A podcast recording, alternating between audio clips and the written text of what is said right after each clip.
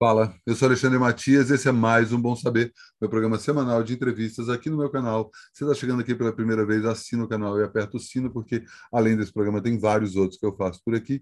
E hoje eu tenho o enorme prazer de conversar com Ana Sui. Fala, dona Ana, como é que estão as coisas por aí? Tudo certo, obrigada pelo convite, um prazer estar aqui conversando contigo nesse canal tão interessante. Eu que agradeço aí você ter tido tempo para falar comigo.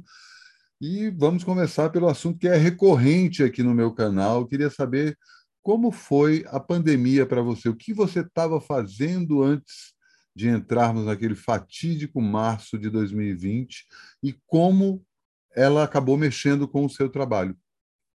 Ah, só. É, o que, que eu estava fazendo? Eu estava.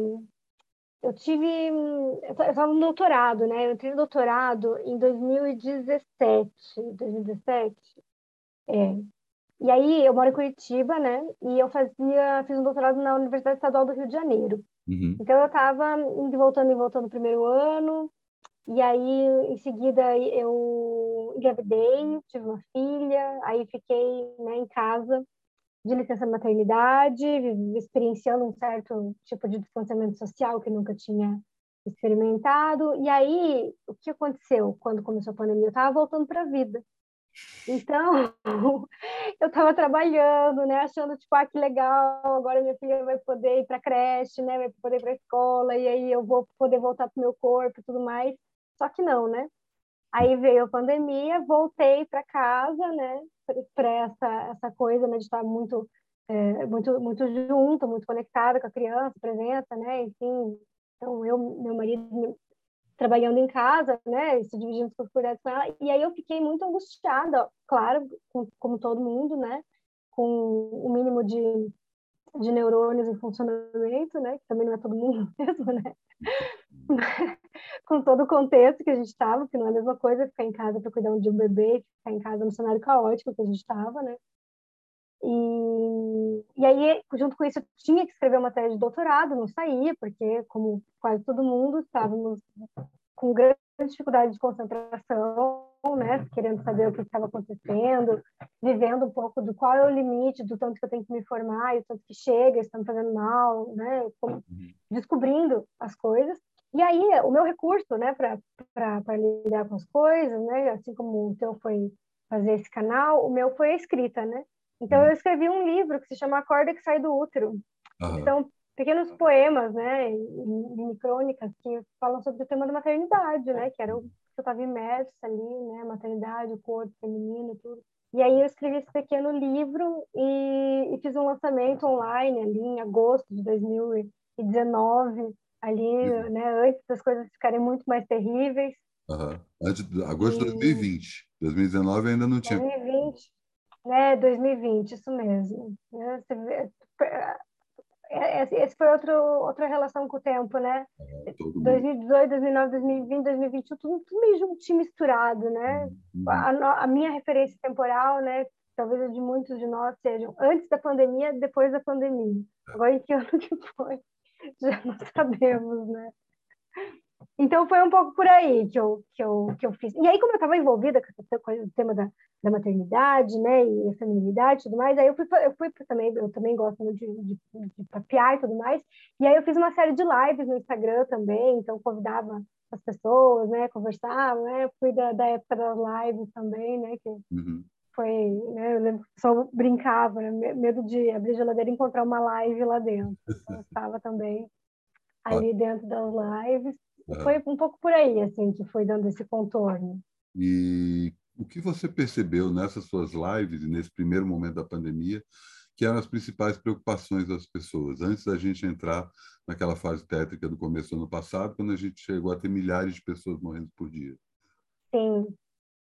É, então, acho que esse momento que estava fértil, assim, né, para essas, essas produções, era como se a gente tivesse, assim, a possibilidade, a possibilidade de fazer uma suspensão no tempo, né? Então, ah, a gente fica em casa, acho que estávamos muito tomados ainda por essa fantasia de que seria possível, né?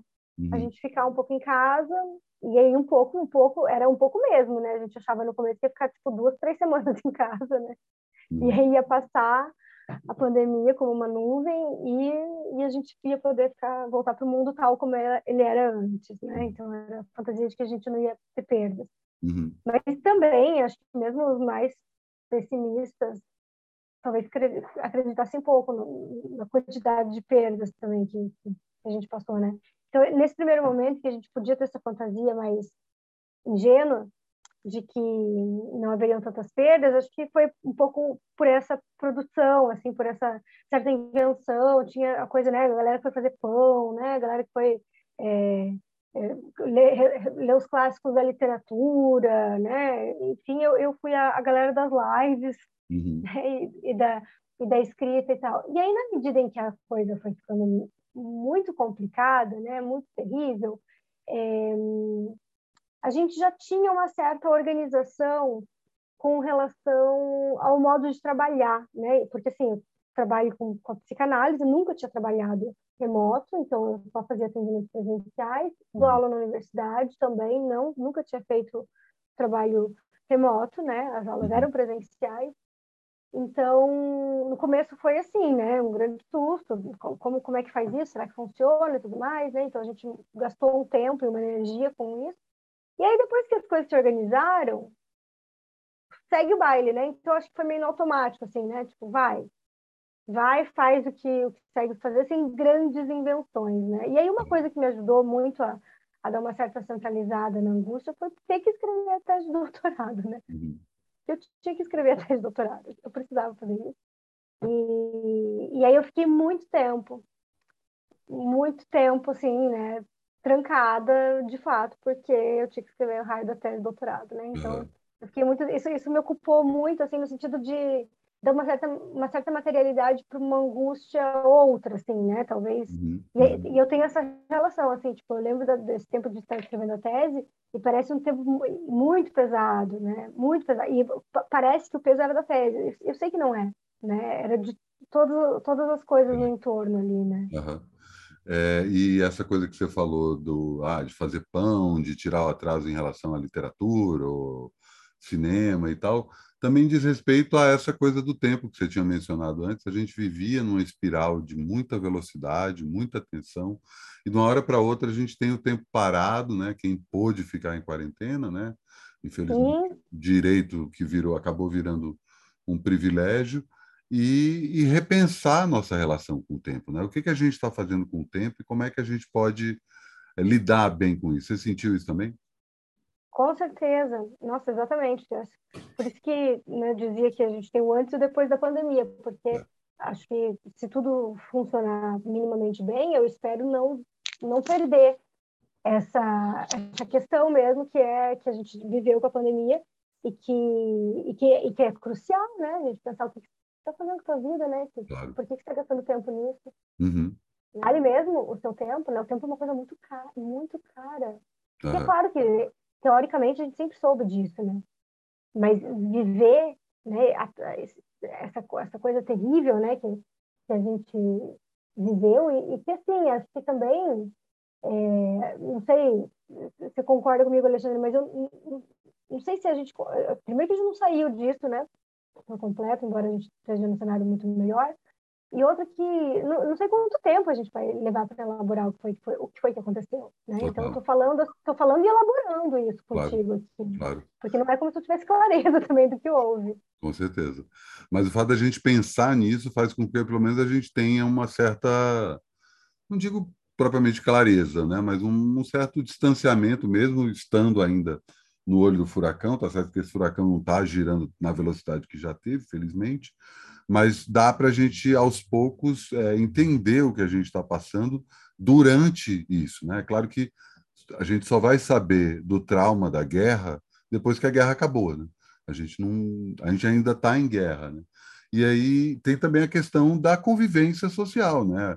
No primeiro momento, a gente ficou completamente isolado, né? então quem estava em casa com mais alguém, dividia apartamento, ou estava casado, os filhos, a princípio parecia algo contornável, é, uhum. só que a, o, a viver com uma pessoa com quem você divide o apartamento 100% do tempo é uma coisa muito diferente de você viver com possibilidade de sair, né? Então muita gente teve uma série de questões em relação a isso, casais se separaram, amizades se romperam, e à medida que a gente Sim. começou a, a, entrar naquele primeiro momento ali, aliás, melhor dizendo, no segundo momento, né? Depois dessa primeira apreensão e de que ninguém sabia o que que dava para fazer, né? A gente aprendeu a usar máscara, aprendeu as regras básicas, né? E tudo sem saber mesmo como era, a gente começou a ver as pessoas mais pontualmente, né? Ah, escolher o grupo de amigos que era mais próximo e tal. Eu queria que você falasse justamente sobre a questão do relacionamento humano, né? O quanto a pandemia acabou destruindo alguma ideia que a gente tinha das nossas relações, né? Como muito, muitas das nossas relações, ainda mais pensando que a gente está vivendo na era das redes sociais, eram pautadas pela aparência, né? A gente estava cada vez mais querendo mostrar que a gente estava bem sucedido, que a gente estava num evento com várias pessoas, ou mostrar como a nossa vida estava legal, e a gente entrou num momento em que, tá, não adianta só mostrar, né? A gente precisa ter uma vivência e ser mais do que parecer. O que, que você acha em relação a isso? É, acho que a gente foi convocado né, a, a se deparar e a fazer escolhas assim com o que, o que é o mais essencial para cada um. Né? Aquilo que é o, o inegociável, assim, né? porque foram, foram, foram as condições que a gente precisou é, sustentar para poder enfrentar isso, né? Então, coisas das amizades, por exemplo. É, é, acho que eu aprendi muito assim sobre o quanto a gente pode pode sustentar afeto sem a presença física, né? Por exemplo, porque quantas pessoas, quantos amigos, né? Quantas amigas que estavam muito presentes ao longo desse tempo e que eu não encontrei em absoluto, assim, nem cogitei, né? E algumas pessoas que fui podendo encontrar e tudo mais, mas é essa coisa, né? É um ciclo muito fechado, né? Pessoas bastante repetidas, então eu acho que, e até porque tem uma coisa assim, né, que, é, que as crianças, né, tem, assim, a gente não passa, não são as pessoas, a gente não vive o tempo do mesmo jeito, né? Então, é uma coisa muito, foi uma coisa muito, muito difícil, assim, eu lembro que uma vez a, a minha filha estava com, é, tava, a gente foi fazer uma coisa no meu consultório e eu nem estava indo atender, né? Eu tava, fui lá fazer alguma coisa prática mesmo, nem para encontrar a pessoa. E aí ela estava ali com, sei lá, dois, três anos de idade, e aí ela disse, mãe, o moço viu o meu nariz. E é muito, assim, né, com pudor, assim, né, porque tinha escapado o nariz para fora, e mãe, o moço viu o meu nariz. Você vê uma coisa muito doida, assim, uma vez ela viu um show na TV e ela olhava e falou assim, mãe, tem muita pessoa lá, um espanto, assim.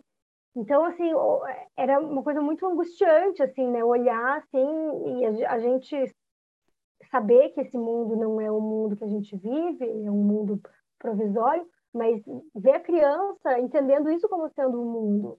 Uhum. Então, enfim, vários atravessamentos, assim, né? De, de, é isso. Perspectivas. Isso não diz respeito só às crianças, né? A gente mesmo lá está andando na rua, naquele clima ainda, todo mundo de máscara e tal, e você vê ali três pessoas na calçada, você muda a calçada porque aquelas três pessoas já parecem uma multidão, né? Muita gente, eu lembro logo que começou isso, é, teve problema de assistir filmes e séries e mesmo comercial de TV em que as pessoas se abraçam, né? Como assim as pessoas estão se abraçando? Parecia um certo descaso, né, com o que a gente estava vivendo. E até o sonho, né? Eu, eu mesma várias vezes fiz sonhos assim, escutei muitos sonhos assim de pessoas que escutam análise de que é essa coisa de, de repente se pega num lugar e tá sem máscara, né? Antes então... você, sonhava que estava pelado, né? Agora você sonha só que tá sem máscara e é um efeito até mais devastador porque flerta com a morte, né? Exatamente, que de, demonstra né, a nossa fragilidade humana, o, desamparo no qual a gente ficou e que, em certa medida, é estrutural, mas a gente espera que isso seja lapidado, né? E o encontro com esse, esse terrível fez desnudar isso, né? A, a enorme fragilidade humana. E aí eu acho que isso tem tudo a ver com essa conversa com relação aos, aos laços, né, aos vínculos, aos relacionamentos, porque isso, isso fura a fantasia é, do indivíduo, né, que basta ser, ser, poder fazer sozinho, sem depender dos outros, né, que a gente se viu nessa condição de absoluta dependência do outro, né? Não, não importa se eu gosto dos meus vizinhos, se eu não gosto, né? Sim, a gente precisa estar tá junto nessa, né? Ninguém está uhum. Ninguém está independente aqui nessa vida. Nossa condição é mesmo uma condição que a gente precisa de relacionamento, precisa do outro. Uhum. E você acha que a maioria das pessoas teve essa consciência sobre os seus próprios relacionamentos? Que é uma discussão que eu vejo cada vez mais as pessoas falando mais sobre amizade, sobre as pessoas que estão mais próximas, sobre os valores familiares, quem é minha família de verdade, família não necessariamente é algo consanguíneo, toda a questão dos próprios relacionamentos, né, ah, de amorosos, né? Eu estou com essa pessoa por quê, né? E, e ao mesmo tempo não só é, separações acontecendo, mas é, pessoas se encontrando graças a essa, essa época que a gente está vivendo. Eu queria que você falasse um pouco dessa época que a gente está vivendo, que eu acho também, eu já falei disso, está ligado à, à questão das redes sociais, né? que as pessoas também desenvolveram uma consciência sobre si a partir do uso das redes sociais, mas as redes sociais têm muito essa coisa da aparência, né? Eu quero como eu quero parecer, como eu quero ser visto, enquanto quando a pandemia coloca a gente nessa encruzilhada social, é, parece que não importa o que você pareça, o mais importante é o que você é e o que você está sentindo. Sim. É...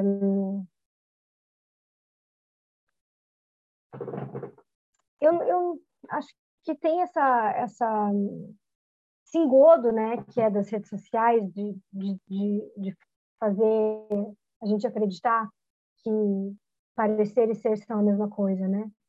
E, e talvez a, a, pandemia tenha a pandemia não, né? a pandemia por si só não, não fez isso tudo, né? Mas o modo como a gente a, a, atravessou isso talvez tenha dado notícias mesmo assim do quanto do quanto essas coisas são frágeis, né? Porque assim como quando né, você falou que a gente vinha num, num num ciclo, né, de ai, muita coisa, né? Muita reunião, muito muito muito é, happy hour, muito jantar, muito muito tudo, né? Só vinha, só vai, só vai, só vai, só vai, só vai. Acho que as redes sociais também estavam nessa coisa, só vai, só vai, só vai. E aí de repente, né? Você tá ali sozinho. Eu me lembro que quando eu terminei a, a, a defesa da tese, eu fiz via Zoom, né? E, e aí terminei a defesa da tese e aí eu me dei conta, assim, gente, que coisa louca, porque foi um dos momentos mais importantes da minha vida. Foi uma delícia, assim, eu tava, né, com pessoas que eu admiro, respeito, gente que eu amo assistindo. E aí, quando eu saí da janela, eu olhei aqui para a sala de trabalho absolutamente Ninguém. sozinha. Ninguém. Então, é, é isso, né? A gente precisa dos laços uhum. uh, amorosos, de relacionamento, desses que a gente sabe que estão perto, que você pode contar, mas você precisa do corpo do outro também, uhum. em alguma medida. Mas você acha que as pessoas desenvolveram essa consciência? Eu acho que tem teve gente para tudo. né? gente que nem percebeu que aconteceu pandemia, uhum que passou, né, sei lá, ileso, né, enfim, sem, sem grandes consequências, nem percebeu. Teve gente que revolucionou a vida, no sentido ali, né, de poder questionar o que, que eu estou fazendo com a minha vida, o que eu estou fazendo com o meu tempo, é assim que eu quero ver, mudou de profissão, desmudou de profissão, gente que repensou ali, será que é com essa pessoa que eu quero seguir vivendo a vida, dividindo? Ah, não, né? Um, é, e teve gente que seguiu só o, o bonde da, daquilo que interessa, né? Daquilo que está trazendo, enfim, né? Então, assim, a, a, pandemia, nesse sentido, né? Ela teve efeitos interessantes para algumas pessoas, né? Terríveis para outros, e acho que para grande, para uma boa parte das pessoas, talvez as duas coisas ao mesmo tempo. Mas você acha que a gente parou para pensar nos nossos próprios relacionamentos, independente desse envolvimento, assim, que é, é uma coisa que eu percebo cada vez mais gente falando sobre essas condições, que era uma coisa que antes da pandemia tinha, claro, essa discussão, mas ela não era tão disseminada.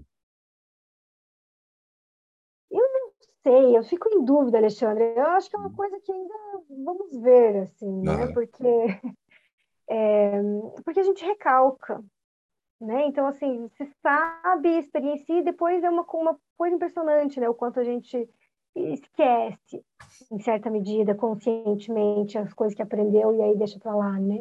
Então, sinceramente, assim, não sei. Mas eu vejo que é uma que existe, né? Você fala de uma discussão que, não, que é nova, que é recente, sobre, sobre, sobre os laços amorosos, sobre a função do amor na vida de cada pessoa e tudo mais.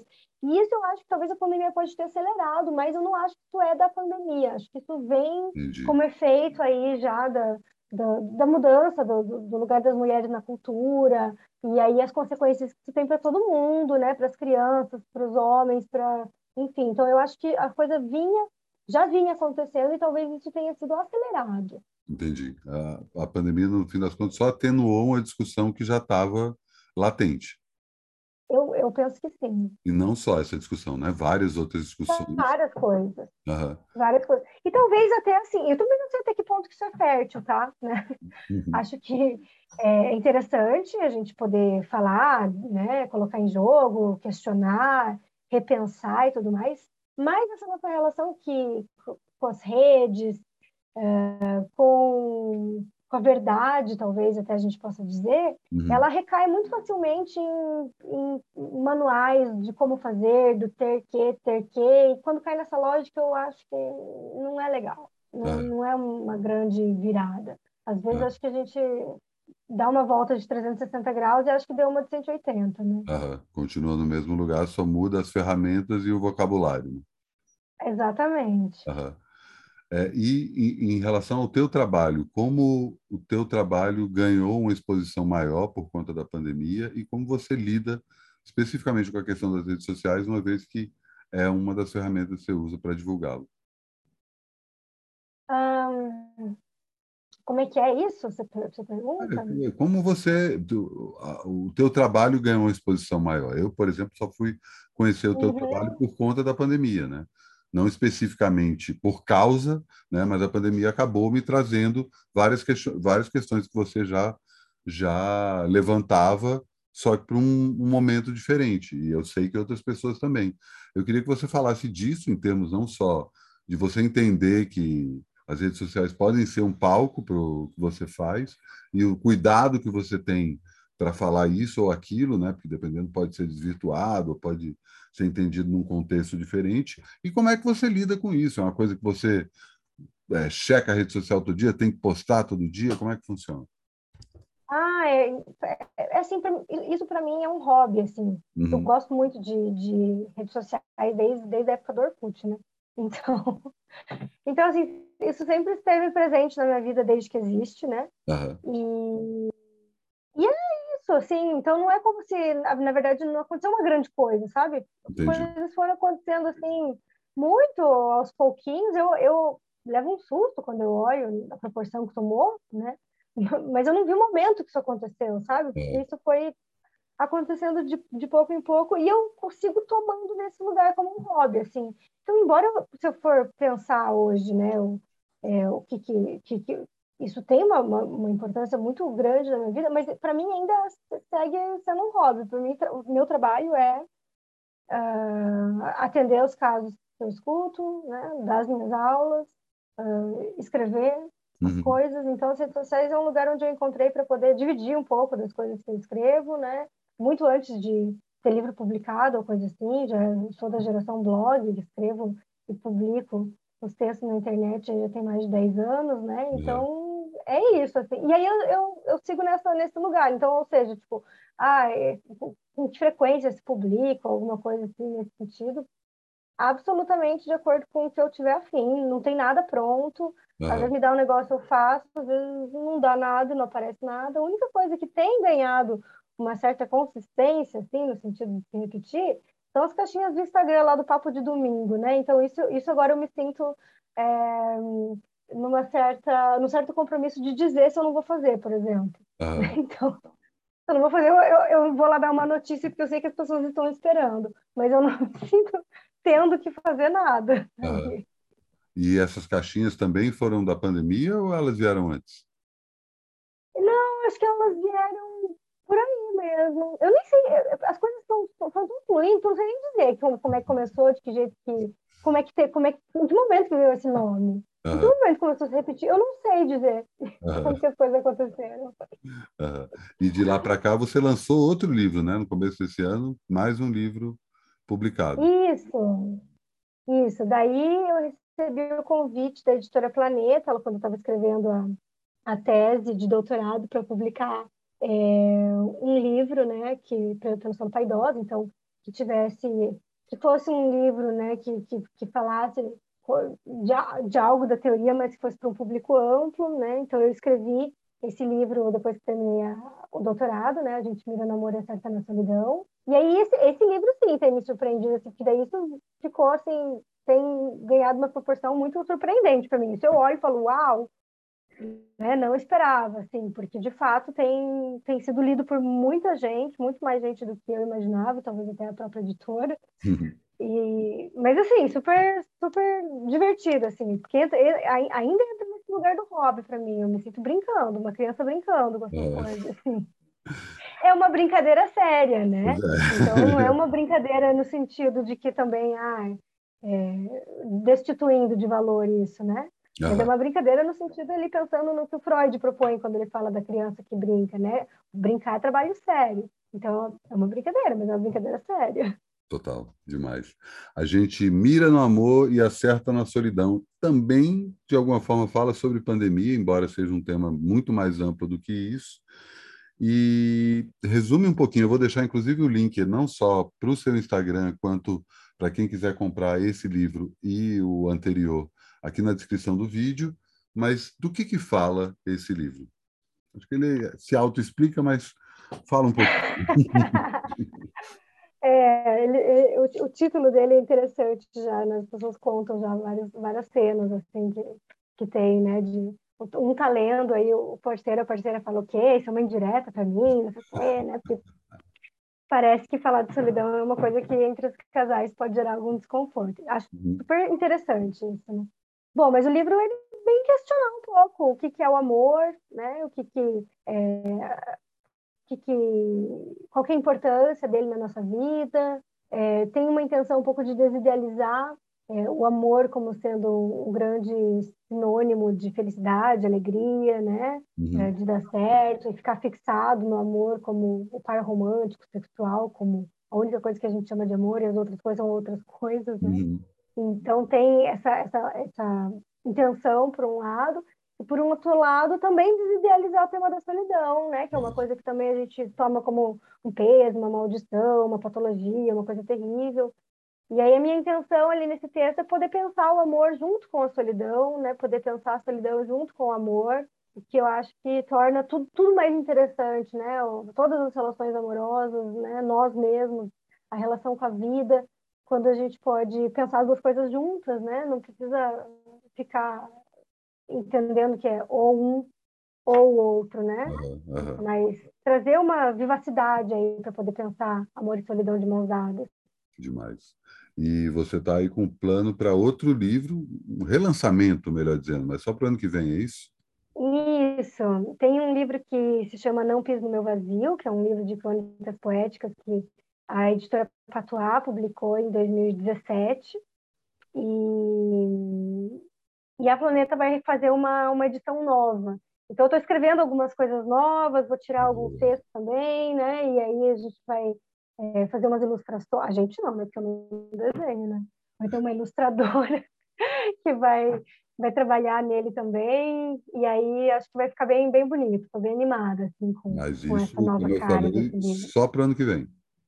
Só para o ano que vem. Tá. Comecinho do ano, nem se definiram ainda. Não sabemos ainda, mas é tá, tá dizendo assim, começo do ano. Quanto é começo do ano, não sei, né? Entendo uhum. primeiro semestre. Né? Demais. Então não deve ser janeiro. Demais. E tem mais alguma coisa que você está fazendo ou segue só na, nas redes sociais? Além do teu trabalho, claro. É, né? sigo na, na universidade, né, no consultório, nas redes sociais ali, né, no, nas, nas, nas, minhas brincadeiras ali também, né? Então é isso aí. Demais. Maravilha. Ana, obrigado pelo papo, obrigado pelo seu tempo. Vamos ver se de repente a gente se encontra aí quando você vier para São Paulo. De repente eu dou um pulo em Curitiba, te dou um alô para tirar isso do, do, da internet e Claro, ótimo. Está sendo uma grande coisa agora a gente poder encontrar as pessoas, né? Dar mais corpo, mais consistência para relações, né? Muito, muito bom isso, né? A gente poder fazer uso da, das redes para a vida. Sair do online e ir para o offline, e é uma coisa que eu martelo também muito aqui no meu canal. Valorizar a presença, né? valorizar o momento que a gente está vivendo e não ficar pensando no que a gente vai fazer depois, o que, que a gente poderia ter feito, né? E poder ver a, a vida de uma forma mais direta. Isso mesmo. Maravilha, Ana. Obrigado. Vamos falando. Fica bem. Até já. Obrigada pelo papo, Alexandre. Um prazer falar contigo.